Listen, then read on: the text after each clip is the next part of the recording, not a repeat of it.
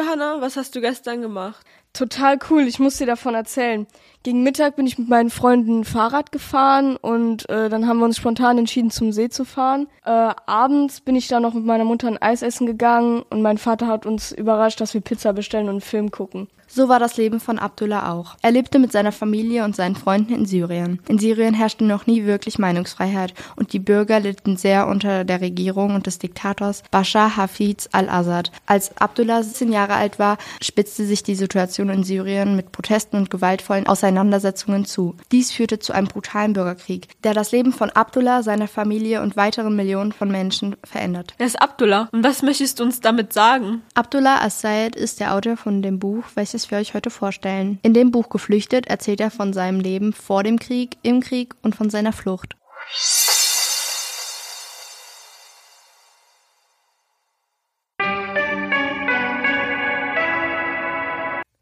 Und damit herzlich willkommen. Wir sind die S7a aus der Realschule Plus Mendig. Wir, die Moderatoren, sind Jana, die Lara, Luisa und Johanna. Wir begleiten euch durch unsere Podcast-Folge. Das Buch, welches wir euch vorstellen, heißt Geflüchtet, basierend auf einer wahren Begebenheit. Mit der Co-Autorin Kerstin Kroppak werden wir später auch noch über das Buch sprechen. Aber jetzt erstmal alles auf Anfang. Ich frage mich, was der Auslöser dafür war, dass der Krieg begonnen hat. Eines der größten Auslöser war, dass eine Gruppe jugendlicher Jungs heimlich etwas gegen Assad, den Präsidenten, eher gesagt Diktator des Landes, an die Schulwand sprühten. Daraufhin wurden sie gefangen genommen. Dies führte zu Protesten von Eltern und Angehörigen. Und immer mehr Menschen in ganz Syrien protestierten gegen die Regierung und für Meinungsfreiheit. Das alles führte zu einem Bürgerkrieg. Hatte Abdullah denn mal eine Begegnung mit Militärsgruppen? Ja, hatte er. In der Textstelle, die wir euch gleich vorstellen werden, geht es um seine erste Begegnung mit Soldaten und wie er sich dabei gefühlt hat. Irgendwann im Frühjahr 2012 waren sie plötzlich da. Männer mit Waffen, mit staubigen Pickups knatterten sie durch unsere Stadt. Auf den Ladeflächen waren riesige Kanonen montiert. Die meisten dieser Typen die in diesem Wagen saßen, auf den Ladeflächen herumgeschaukelt wurden oder auf Trittbrettern standen und sich an den Außenspiegeln festklammerten, hielten ihre Gewehre schussbereit. Viele rauchten. Es war ein wilder Haufen, rau, laut und schmutzig. Wenn sie nicht gerade patrouilliert durch Racker fuhren, spielten sie auf dem Boden oder kleine Männer sitzend mit ihrem AK-47 Maschinengewehr herum. Meine Freunde und ich machten jedes Mal lange Hälse, wenn wir die Soldaten der Freien Syrischen Armee sahen.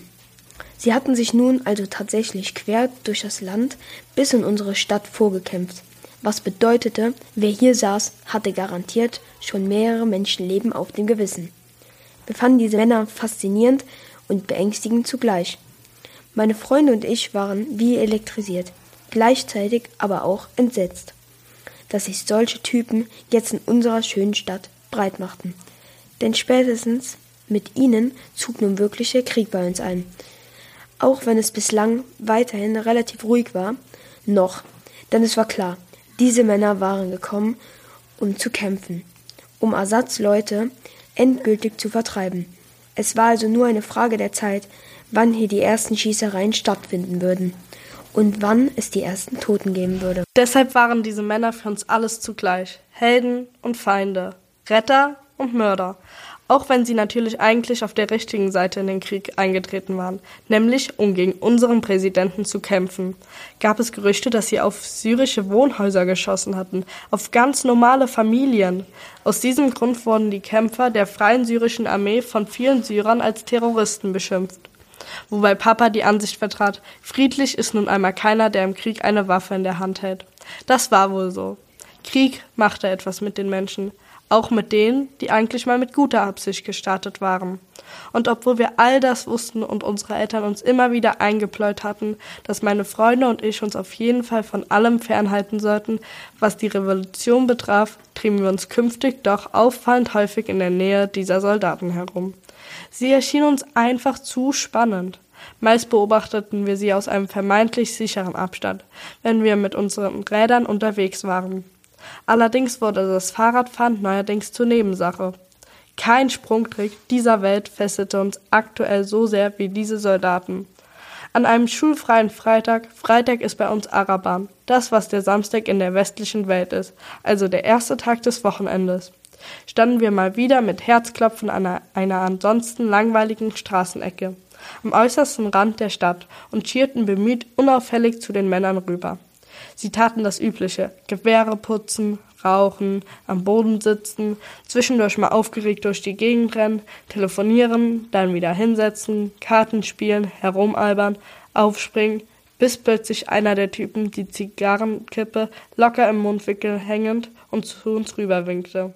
Irritiert schauten wir uns um. Meinte der uns? Hatte der Soldat gerade wirklich nach uns gewunken? Unwillkürlich rollte der kleinste der drei Mohammeds mit seinem Rad ein Stück zurück. Um gleich lossprechen zu können, sollten wir uns für den Rückzug entscheiden.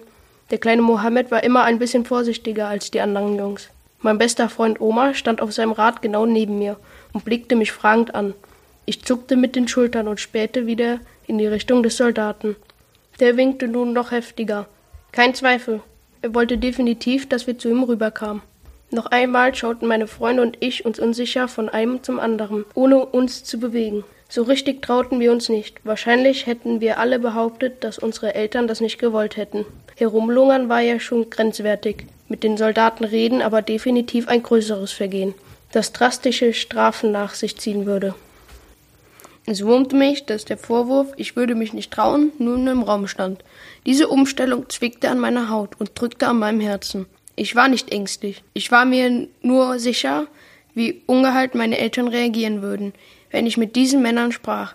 Zumindest rechtfertigte ich mich damit nun auch noch vor mir noch einmal meinen aktuell leider völlig abhanden gekommenen Mut. Ich rang schwer mit mir. Zeitgleich spürte ich die erwartungsvollen Blicke meiner Freunde im Rücken. Ich wusste genau, dass ich meistens der Abenteuerlustige von uns war. Also gut, ich zuckte mit den Schultern und gab mir einen Ruck. Ohne weiter darüber nachzudenken, stieg ich von meinem Rad und schob es langsam in Richtung der Männer. Was sollte schon passieren? Ich hatte noch nie davon gehört, dass die Freie Syrische Armee irgendwelche Jugendlichen verschleppt hätte. Aus den Augenwinkeln sah ich, dass nun auch meine Freunde mit Zögern folgten. Sogar der vorsichtige Mohammed, selbst bei ihm überwog offenbar die Neugier. Die Soldaten sagten irgendwas, was ich wegen der Entfernung nicht verstand, und lachten noch lauter. Mein Herz klopfte inzwischen so heftig, dass es in meinen Ohren dröhnte. Ich hörte nichts anderes mehr. Keinen Straßenlärm, keine Freunde, nichts. Je näher ich kam, desto drängender wurden meine Fluchtgedanken. Am liebsten wäre ich nur doch auf mein Rad gesprungen und blitzschnell nach Hause gebrettert. Dabei war mir klar, Kneifen ging nicht. Wie hätte das denn ausgesehen?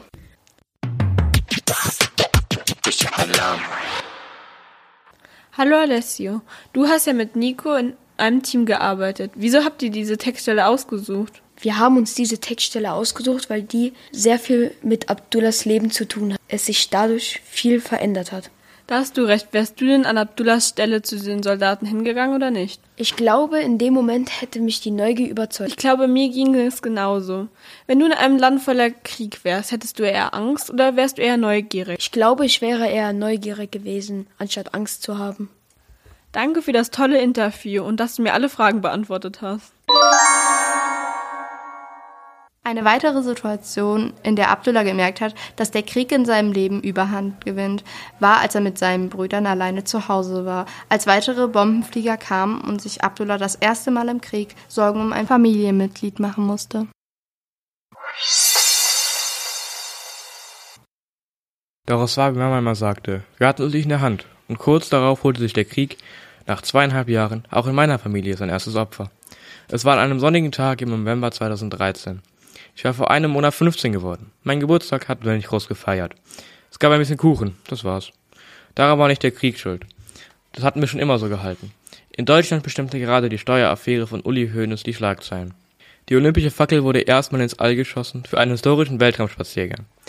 Und in New York wurde für 142,4 Millionen Dollar das teuerste Gemälde der Welt von Francis Bacon verkauft. Aber um solche Nachrichten kümmerten wir uns nicht.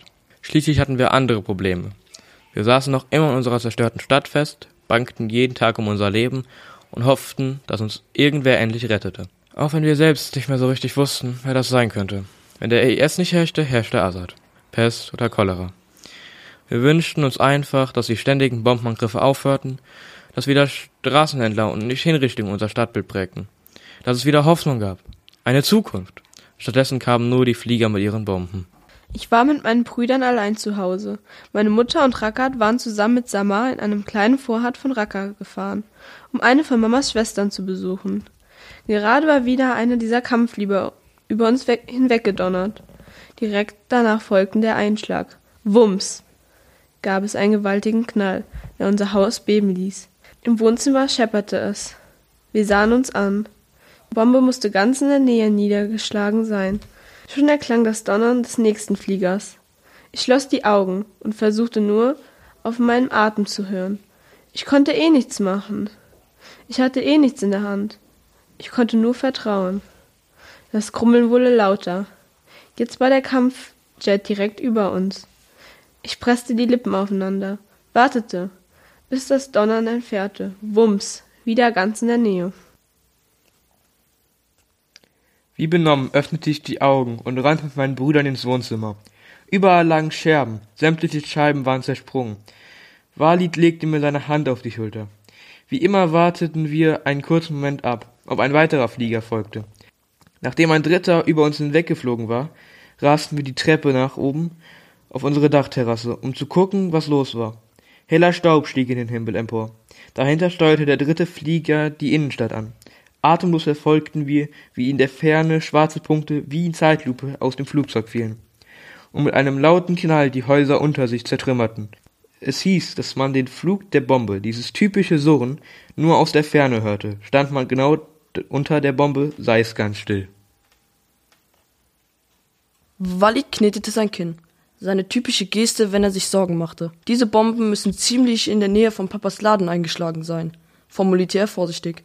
Ali nickte und schluckte trocken. Ich sah von einem Bruder zum anderen. Mein Herz klopfte so schnell, dass ich kein Wort hervorbrachte. Ich bestand nur noch aus Herzklopfen. Omran stürzte als erster die Treppe wieder nach unten, um sich dort vor unser Telefon zu stellen. Doch es blieb stumm. Sonst klingelte es immer, nach jedem Bombenangriff. Diesmal gab es keinen Laut von sich. Vielleicht ist etwas mit der Verbindung, vermutete Ali. Vielleicht kann Papa gerade nicht telefonieren. Mama ruft ja auch nicht an, warf Omran ein. Tatsächlich hatten wir alle Angst, dass etwas Schlimmes passiert sein könnte. Dann meldet sich wenigstens Somat per Telefon. Bei uns ist alles gut. Bei euch auch? Ja, nur die Scheiben im Wohnzimmer sind kaputt, beruhigte Valitzi. Vom Papa wollte er nichts sagen. Doch sobald er das Gespräch beendet hatte, bestimmt er, wir fahren los und suchen ihn. Ich stürzte sofort in Richtung Tür, um mir meine Schuhe anzuziehen. Aber La Walid rief mich zurück. Du bleibst hier, Abdullah. Falls Papa anruft oder Mama nach Hause kommt. Ich widersprach nicht. Wenn Papa nicht da war, hatte Walid das Sagen. Deshalb nickte ich bloß, frustriert und senkte den Kopf. Dann stürmte Walid und meine Brüder nach draußen, während ich allein zurückblieb. Es war schrecklich. Die Angst um Papa verursachte mir körperliche Schmerzen. Jede Sekunde tat weh. Der reinste Horror. Weil ich nicht wusste, was ich sonst tun sollte, begann ich damit, das Wohnzimmer aufzuräumen. Dass ich mich dabei an einer Scherbe schnitt, störte mich nicht. Ich wickelte einfach ein Taschentuch drum. Es fühlte sich beinahe befreiend an, echten Schmerz zu spüren. Denn der innere Schmerz drohte mich zu zerreißen. Ich konnte kaum atmen. Meine Augen brannten. Es war unerträglich. Papa durfte nichts passiert sein. Durfte nicht, durfte nicht, durfte nicht. Ich hasste diesen Krieg, der einen immer wieder in Panik versetzte. Da klopfte es an der Tür. Ich sprang sofort auf. Meine Brüder und Papa, das mussten sie sein. Ich hatte jedes Zeitgefühl verloren. Keine Ahnung, wie lange sie weg gewesen waren. Als ich die Tür aufriss, stand Abdulaziz davor. Ein Cousin, du musst mitkommen, verlangte er mit einem seltsamen, starren Gesichtsausdruck. Ich schüttelte den Kopf. Nein, Walid hat gesagt, ich soll zu Hause bleiben. Aber du musst mitkommen, wiederholte er noch einmal und guckte plötzlich so gequält, als kämpfte er mit einer schlagartigen Übelkeit. Ich zog meine Stirn kraus. Warum denn? Komm einfach. Einen kurzen Moment zögerte ich, bis Abdulaziz endlich mit der entscheidenden Information herausrückte. Es ist wegen deines Vaters. Sofort schlüpfte ich in meine Schuhe. Hast du ihn gesehen? Was ist mit ihm? Mein Cousin war mit einem Auto gekommen. Ich wunderte mich kurz, denn ich wusste gar nicht, dass er eins hatte. Sobald ich neben ihm saß, nahm er mich in den Arm. Abdullah, dein Vater ist tot.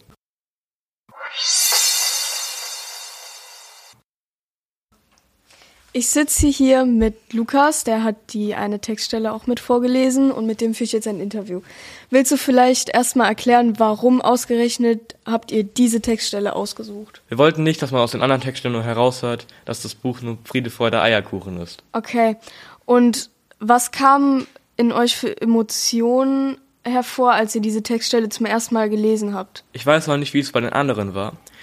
Aber bei mir löste diese Textstelle Ekel, Angst und Furcht aus. Das kann ich mir gut vorstellen, bei mir war es ähnlich.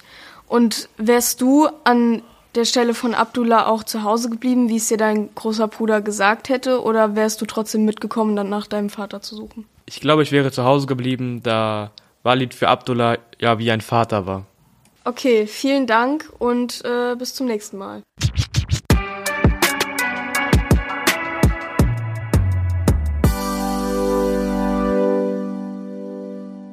Jahre in Syrien vergingen und in der Situation im Land hatte sich nichts verändert. Eher im Gegenteil, es wurde immer schlimmer. Abdullah sollte fliehen. Es machte keinen Sinn mehr, in einem Land ohne eine Chance auf einen guten Abschluss und ein gutes Leben zu bleiben. Abdullah sollte nach Deutschland, aber als erstes sollte er in die Türkei. Dort angekommen musste er mit einem Schlauchboot über das Mittelmeer bis rüber nach Deutschland. In der letzten Textstelle, die wir euch heute erzählen, erzählt Abdullah von seiner Flucht übers Mittelmeer. Unser neuer Schlepper hatte uns befohlen, uns im Gebüsch zu verstecken, bis er uns holen würde. Menschen mit Schwimmwesten oder Reifen sind verdächtig und werden kontrolliert, so seine einleuchtende Erklärung. Deshalb verbrachten wir den ganzen Tag hinter einem riesigen Boot. Nur wir, sonst niemand. Aber vermutlich hockten andere syrische Familien hinter anderen Büschen, quer durch die Stadt verteilt. Der kleine Ali quengelte. Er hatte überhaupt keine Lust, sich nicht vom Fleck zu rühren, zumal er doch gerade laufen gelernt hatte. Als es schließlich dunkel wurde, rief Faisal beim Schlepper an. Heute war es zu gefährlich, vertröstete der uns. Morgen bringt euch der Bus zum Boot. Wir hatten also einen ganzen Tag völlig umsonst in ein Gebüsch verbracht. Nicht einmal zum Essen hatten wir uns hinausgetraut. Geknickt und übelgelaunt machten wir uns auf den Weg zu unserem Hotel, in dem Wissen, dass wir auch den kommenden Tag wieder in den Gebüsch verbringen würden. Aber immerhin, diesmal hielt gegen 15 Uhr tatsächlich ein kleiner Transporter am Straßenrand. Vorsichtig spähten wir durch die Blätter. Der Fahrer winkte uns ungeduldig. Jalla, jalla! Dafür, dass der uns am Vortag hier einfach hatte sitzen lassen, machte er jetzt ganz schön Stress. Und nun mussten wir uns diesen Kerl auch noch bündelweise Geld in die Hand drücken. Mit einem Affenzahn raste der Fahrer durch die Stadt. Seine Hand lag dabei fast dauerhaft auf der Hupe und kam schließlich an einen steinigen Weg zum Stehen. Da lang wies er uns in eine Richtung und brauste gleich wieder davon. Wir stolperten also los, hinunter zum Meer. Das Dunkel, eher grau als blau, vor uns lag. Mir blieb schon bei dem Anblick beinahe die Luft weg. Dieses Meer war riesig, scheinbar endlos. Am Horizont entdeckten wir einen gelben Punkt, der in unsere Richtung steuerte. Dieser Punkt entpuppte sich bald als großes gelbes Schlauchboot, das langsam auf den Strand zufuhr. Das musste es sein, ganz eindeutig. Mit diesem Gummiboot würden wir nun einmal quer übers Mittelmeer schaukeln. Ich staunte, wie klein es war. Zwar hatten bestimmt 30 Flüchtlinge darin Platz, aber wenn ich mich hier so umsah, warteten deutlich mehr. Beim Einsteigen drückte Faisal fachmännisch auf den Plastikrand, als ob er damit irgendetwas prüfen könnte. Top-Zustand, ließ er uns dann auch noch wissen, woraufhin ich innerlich schon wieder den Kopf schüttelte über diesen Wichtigtour. Er hatte doch überhaupt keine Ahnung von Schlauchbooten, er war Elektroingenieur. Die Schlepper scheuchten sämtliche Flüchtlinge vom Strand in das Boot. Völlig willkürlich erkoren sie einen älteren Mann als Steuermann und zeigten ihm, wie man das Boot lenkte. Er wirkte überrumpelt, wagte aber nicht zu widersprechen. Sie bläuten ihm ein, sich von der türkischen Polizei in Acht zu nehmen. Die sperren euch sofort ins Gefängnis, ohne Diskussion, drohten die Männer, wobei ich mich fragte, wie sich unser Steuermann in Acht nehmen sollte. Das war doch reine Glückssache, ob Polizisten unseren Weg kreuzten oder nicht. Unser Lama-Khan war definitiv nicht für irgendwelche wilden Verfolgungsjagden geeignet. Entweder sie bemerkten uns oder eben nicht, wobei mir die Aussicht auf ein türkisches Gefängnis sehr viel angenehmer erschien als die Vorstellung, mit diesem Schlauchboot möglicherweise zu kentern. Dieses Meer war wirklich viel größer als unser Euphrat. Ich schaute zu Yara, die ebenfalls ein sorgenvolles Gesicht machte, dann aber ihre Babys fest an sich drückte und ins Boot stieg. Unwillkürlich musste ich an die vielen Menschen denken, die in diesem Wasser ihren Tod gefunden hatten. Der kleine Junge vom Strand und fast 3000 andere. 3000! Allein in diesem Jahr. Was für eine unvorstellbar große Zahl. Dieses Meer war ein Massengrab. Kommst du? Faisal stand bereit im Boot und wartete, sichtbar ungeduldig darauf, dass ich endlich zu ihnen kam. Ich zögerte. Er reichte mir seine Hand. Wir hatten verabredet, eng zusammen zu bleiben. Klar, ich sollte ja auch Ali halten. Also kletterte ich an Bord und setzte mich an auf den feuchten Boden direkt neben den dicken Gummirand. Das hatte den Vorteil, dass ich mich anlehnen konnte und deshalb nur von einer Seite gequetscht wurde, hatte aber den Nachteil, dass ich ziemlich nass werden würde und dem Wasser insgesamt doch näher kam, als mir angenehm war. Ich umklammerte Ali und meinen LKW-Reifen. Hoffentlich ging alles gut. Als wir uns aufs Meer schoben, schloss ich die Augen.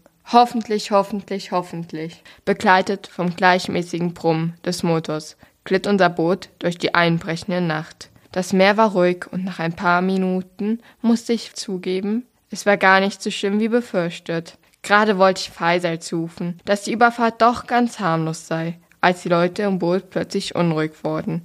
Irritiert schaute ich zu meinem Cousin, der offenbar ebenso ahnungslos wie ich seinen Kopf regte, um mitzubekommen, was los war.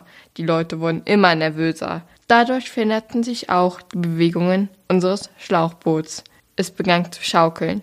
Nicht bedrohlich, aber doch deutlich spürbar. Einige Flüchtlinge standen auf, um besser sehen zu können, und dann rief jemand aufgeregt Polizei, Polizei und deutete hektisch auf ein paar helle Lichtpunkte, die er entdeckt hatte und die sich uns offenbar näherten. Ich erstarrte. Polizei oder doch türkische Soldaten? Nun wurde ich ebenfalls nervös. Unruhig sah ich mich um und scannte unsere Umgebung. Völlig sinnlos, denn einen Fluchtweg gab es hier eh nicht. Faisal erhob sich leicht um sich ebenfalls ein Bild von der Lage zu machen, während ich mich atemlos an den Gummirand presste und vor mich hin bittete. Bitte keine Soldaten, bitte keine Polizisten. Währenddessen steuerte das fremde Boot direkt auf uns zu.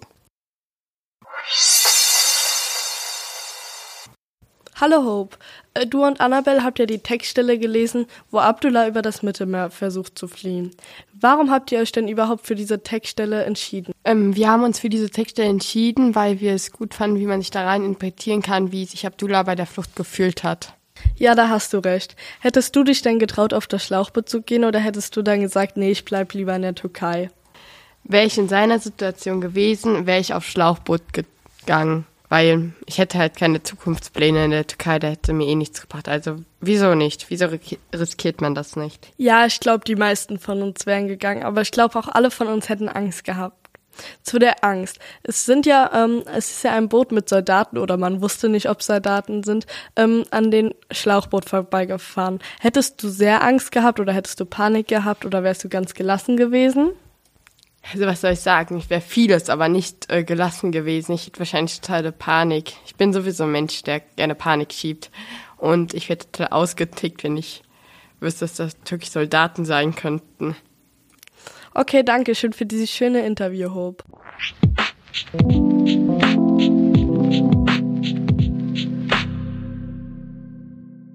Das war doch ein schöner Einblick in unser Buch. Jetzt sprechen wir zum Abschluss noch mit der Co-Autorin Kerstin Koprak über die Zusammenarbeit mit Abdullah. Hallo, herzlich willkommen. Hallo. Wir freuen uns sehr, dass Sie sich die Zeit genommen haben. Äh, wollen Sie sich vielleicht erstmal vorstellen, wer Sie sind? Sehr gern. Ich bin ähm, Kerstin Kropatsch. Ich schreibe ähm, Bücher. Oh, jetzt weint mein Hund, Entschuldigung. Fühlt sich nicht beachtet. Ähm, ja, ich schreibe Bücher viel als Ghostwriter. Als Ghostwriter heißt, dann wird man vom Verlag gefragt, ob man ähm, im Namen einer anderen Person das Buch schreiben möchte. Man führt mit der Person dann Interviews und ähm, schreibt dann deren Geschichte auf, aber in Ich-Form. Und ähm, das habe ich schon. Sagen, die Co-Autorin oder ne, ist eine Co-Autorin davon was anderes oder? Das ist eine ganz schlaue Frage, habe ich mich noch gar nicht so genau befasst mit den Unterschieden. Also ein Ghostwriter tritt auf jeden Fall nicht namentlich auf. Also ich habe auch schon für Prominente zum Beispiel Bücher geschrieben, da steht mein Name dann überhaupt nicht dabei. Da steht dann nur der Name von dem Prominenten und dann denkt man, der hätte das Buch geschrieben. Und ein Co-Autor ist jemand, der schon, ähm, wenn zwei Leute das zusammenschreiben, gleichberechtigt. Da steht dann aber in der Regel auch der Name. Und, ähm, warum haben Sie ausgerechnet dieses Buchthema geholt? Also wurde Ihnen das auch vorgegeben oder haben Sie selbst gesagt, ich will darüber jetzt ein Buch schreiben? Ähm, ich habe für eine Jugendbuchreihe geschrieben vom Arena Verlag und äh, da haben wir immer nach neuen Themen gesucht, haben überlegt, was wir machen könnten. Und ähm, das war so in der Zeit, als Flüchtlinge so ein großes Thema waren, da, da war es klar, dass man das dann auch machen muss in einer Jugendbuchreihe. Ähm, wir hatten davor schon Themen wie Selbstverletzungsverhalten und Magersucht und, und äh, viele Themen, die Jugendliche beschäftigen oder Probleme, die Jugendliche haben können, ähm, behandelt und, und das Geflüchtet war einfach wichtig, dass man dieses Thema auch nochmal für Jugendliche aufbereitet, aus jugendlichen Sicht. Also hatten Sie sozusagen auch den Wunsch, darüber was zu schreiben? Ja, also es ist eine Konferenz, man überlegt, was kann man zusammen machen, aber das war definitiv ein Thema, was ich gerne machen wollte. Ähm, wie haben Sie Abdullah kennengelernt? Ähm, also wenn man mit dem Verlag sich geeinigt hat, dass man sagt, man macht jetzt dieses Flüchtlingsthema, dann liegt es an mir, den passenden Protagonisten dafür zu finden. Das heißt, ich habe erstmal verschiedene Anlaufstellen angeschrieben, ähm, die Jugendliche aufgenommen haben, jugendliche Flüchtlinge. Und da war aber das Problem, dass die meisten nicht gut Deutsch sprachen. Und ähm, klar, man hätte es auch auf Englisch führen können. Ähm, aber also auch das war schwierig mit. Und also ich habe keinen gefunden, mit dem man jetzt jetzt wirklich gut hätte unterhalten können, der gut hätte beschreiben können, wie sein Leben ähm, in Syrien gelaufen ist, ähm, wie die Flucht war. Ähm, das war wirklich etwas hakelig. Und dann habe ich im Spiegel einen Artikel gefunden äh, über Abdullah. Und dann hatte ich da auch eben dieses Jugendheim angeschrieben, ob ich mit Abdullah mich unterhalten könnte. Und der sprach richtig gut Deutsch, hatte da total Lust drauf und war auch so ganz, ganz offen und ähm, super sympathisch. Und das ist auch ganz wichtig, weil man arbeitet ja schon ja. sehr eng zusammen, ja. ähm, dass man sich wirklich mag und dass man sich auch aufeinander einlassen kann aus beiden Richtungen. Ne? Also er muss sich ja auf jetzt so eine fremde deutsche Frau einlassen, die ihn da löchert, äh, wie sein Leben lief in, in, in Syrien. Ähm, und ich muss mich so in ihn reinfühlen können, dass ich möglichst auch aus seiner Welt, also aus seiner Sicht die Welt äh, beschreiben kann. War es denn für Abdullah, sich, ähm, sich jetzt ihnen so zu öffnen? Nee, ich glaube, er hat sich gefreut, dass ihn jemand ähm, seine Geschichte erzählen lässt. Er war wirklich froh, dass er da eine Stimme bekam. Ähm, weil im Jugendheim, ich denke, die haben auch versucht, ihn einfach normal mitlaufen zu lassen. Aber er hatte so keinen ähm, Abdullah-Beauftragten. Also er hatte niemanden, der sich so speziell für ihn zuständig fühlte. Und ich glaube, das war ganz schön, weil ähm, war ja noch recht jung und hatte natürlich tausend Fragen und ähm, war da, glaube ich, ganz froh, dass er da jemanden hatte, ähm, dem man das erzählen konnte.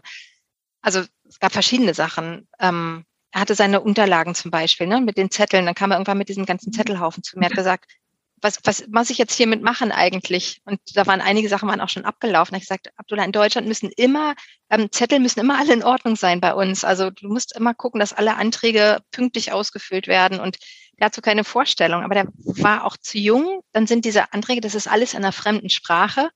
Ähm, ich habe eine Tochter, die ist 20, die, die unterschreibt gerade ihren ersten Mietvertrag. Da versteht sie auch tausend Punkte nicht und sie ist mit, mit der deutschen Sprache groß geworden. Mhm. Aber es ist halt was anderes, wenn man sich auf einmal mit solchen ähm, offiziellen Schreiben auseinandersetzen muss. Und war es für Sie schwierig, sich in Abdullah zu versetzen? Oder äh, sich in ihn rein zu, also ja, so rein zu fühlen. Es ja, geht immer, ja. also es ist ganz lustig, wenn ich angerufen werde und, und dann man versetzt sich wirklich so ganz in die Stimmung. Also wenn mich jetzt enge Freunde anrufen, dann fragen die, ist alles in Ordnung? Und dann sage ich, ich bin gerade auf der Flucht. Also man fühlt sich da wirklich so ganz doll rein. Und das muss man auch, glaube ich, sonst kann man das nicht so schreiben, dass es den ähm, Leser auch anspricht. Ja, klar. Also Sie hatten ja gerade eben schon äh, bei Ihrer Vorstellung gesagt, dass Sie Ghostwriterin sind und Co-Autorin. In diesem Buch waren Sie ja Co-Autorin. Also wir, noch, wir fragen uns, äh, was, für, was Sie genau als Aufgaben haben. Also Sie haben das gerade zwar schon angeschnitten, aber können Sie das vielleicht noch einmal genauer erklären? Also das ist unterschiedlich. Manchmal werde ich als Ghostwriter gebucht und dann schreibe ich wirklich einfach nur die Geschichte auf. Dann, dann hat die Person, die das Buch ähm, schreiben möchte, ähm, eine genaue Vorstellung davon, was sie erzählen möchte. Also dann bin ich wirklich nur die, die es auf Papier bringt, sozusagen. Mhm. Ähm, bei dieser Jugendbuchreihe vom Arena Verlag war es aber so, dass man eine Idee besprochen hat und dann lag es an mir, eine Person auszusuchen, ähm, die gut in diese Reihe passt, ähm, mich mit der zu treffen und die Geschichte aufzuschreiben. Und dadurch, dass es jetzt ähm, keine professionellen Schreiber sind, ähm, erzählen die erstmal alles und man muss dann selber überlegen, was ist wichtig. Also ich überlege immer, was ist der rote Faden dieser Geschichte und versuche auch wirklich nur die Sachen zu erzählen, die zu diesem roten Faden passen um dich nicht zu weit davon wegzubewegen. Mhm. Ähm, und deshalb oft lässt man sich dann so das ganze große Leben erzählen und konzentriert sich dann aber nur auf so einen kleinen Aspekt. Bei Abdullah war es jetzt relativ leicht, ne? Also dann, dann ist ganz klar, man erzählt von dem Krieg in Syrien und von der Flucht. Aber manchmal muss man dann eben auch genauer auswählen, welche Punkte man erzählen möchte überhaupt. Ja. Ähm, ja. Wie finden Sie die persönliche Geschichte um Abdullah? Wie ich die finde? Ja, also was ist, also wurden Sie berührt davon oder ähm, hat Ich finde das ganz, ganz furchtbar schrecklich. Ich finde die Vorstellung, dass da ein Junge ähm, seinen toten Vater ähm, selbst beerdigen muss, dem der halbe Kopf fehlt, ähm, der dann losgeschickt wird ohne Familie, alleine die, diese Flucht bewältigen muss in dem Alter und dann in einem Land ankommt, ähm, in dem er die Sprache nicht spricht, wo er niemanden hat, der sich jetzt liebevoll um ihn kümmert. Ähm, das finde ich furchtbar traurig. Das finde ich mhm. ganz, ganz schrecklich. Und ähm, ich könnte das auch nicht. Ähm, Sie haben ja gesagt, dass Sie das Buch mit Abdullah zusammengeschrieben haben. Ähm, hat sich während der Zeit Abdullahs Charakter irgendwie verändert oder ist er halt gleich geblieben?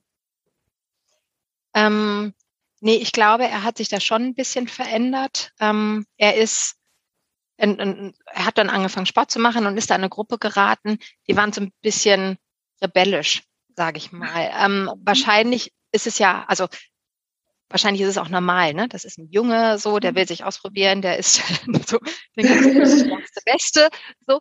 Und ähm, vielleicht ist es auch normal, aber ähm, ich, ich habe mir Sorgen gemacht, weil so das Korrektiv fehlte, ja. Wenn jetzt so ein, so ein mhm. Junge so ein bisschen ne, so überschäumende Energien hat und hat eine Familie, die sagt, so pass mal auf, du räumst jetzt trotzdem dein Zimmer auf oder ähm, ne, du, du machst jetzt deine Hausaufgaben, dann ist der anders eingebettet als jemand, der sich völlig frei bewegen kann. Da habe ich mir dann schon Sorgen gemacht, was aus ihm wird. Also ähm, wir hatten auch mit dem Verlag zusammen, hatten wir noch versucht, eine, eine, Familie zu finden, die ihn betreut. Also ich wohne ja hier in Hamburg, er wohnt in Olpe, das ist in der Nähe von Köln.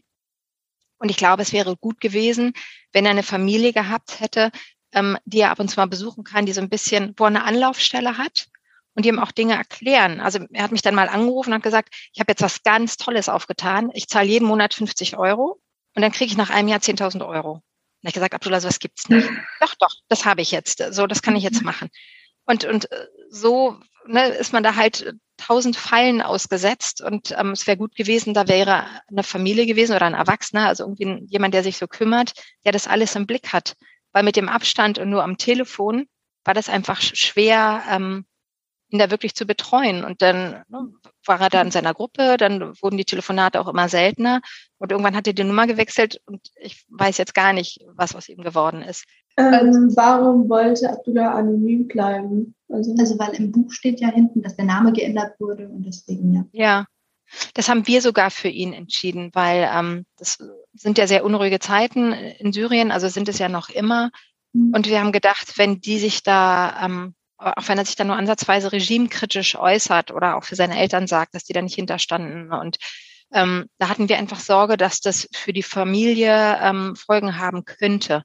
Man weiß es ja nicht, aber das Risiko besteht ja und er ist auf jeden Fall geschützt und sicher, ähm, wenn die wahre Identität nicht, nicht bekannt ist. Und das war einfach so eine Vorsichtsmaßnahme, die wir für ihn getroffen haben. Ich glaube, er fand es sogar ein bisschen schade, dass er nicht mit seinem richtigen Namen drauf stand. Ich glaube, er war wirklich froh, dass er da diese Möglichkeit hatte, seine Geschichte zu erzählen und hätte, glaube ich, auch gerne seinen Namen darauf gesehen. Ähm, also hatten Sie sozusagen so eine ganz kleine Mutterrolle für ihn.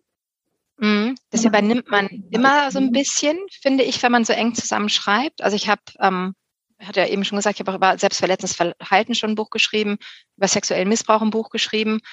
Ähm, die Flüchtlinge wurden ja damals meistens nicht so gut aufgenommen. Was haben Sie denn davon gehalten?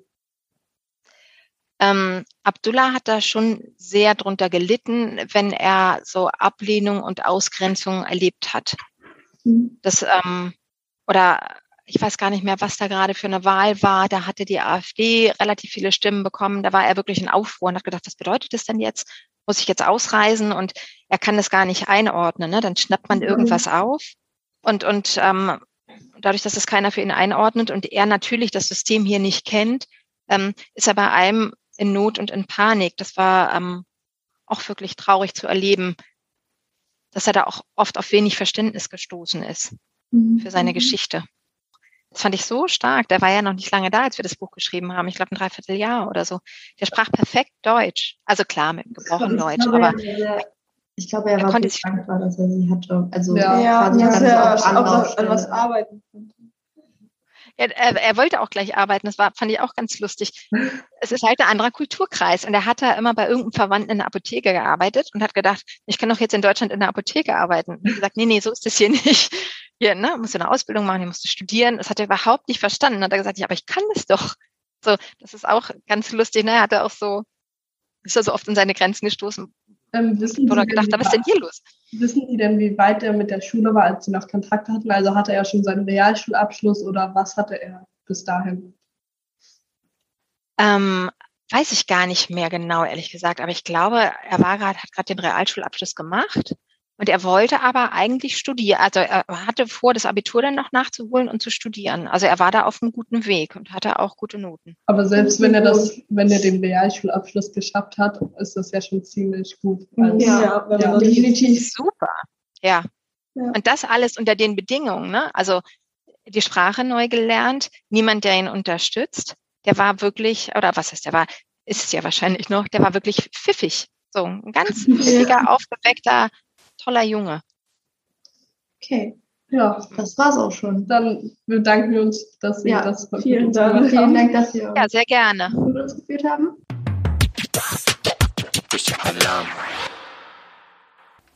Jetzt naht leider schon das Ende der heutigen Folge. Falls ihr das Buch interessant fandet, dann geht es euch unbedingt in der nächsten Buchhandlung kaufen. Es lohnt sich wirklich. Wir danken Lena und unserer Lehrerin, dass sie dieses tolle Projekt mit uns gemacht haben. Wir danken auch Kerstin Kropak für dieses tolle Interview und dieses tolle Buch. Und natürlich bedanken wir uns auch bei unserer Klasse und euch. Tschüss und bis zur nächsten Folge.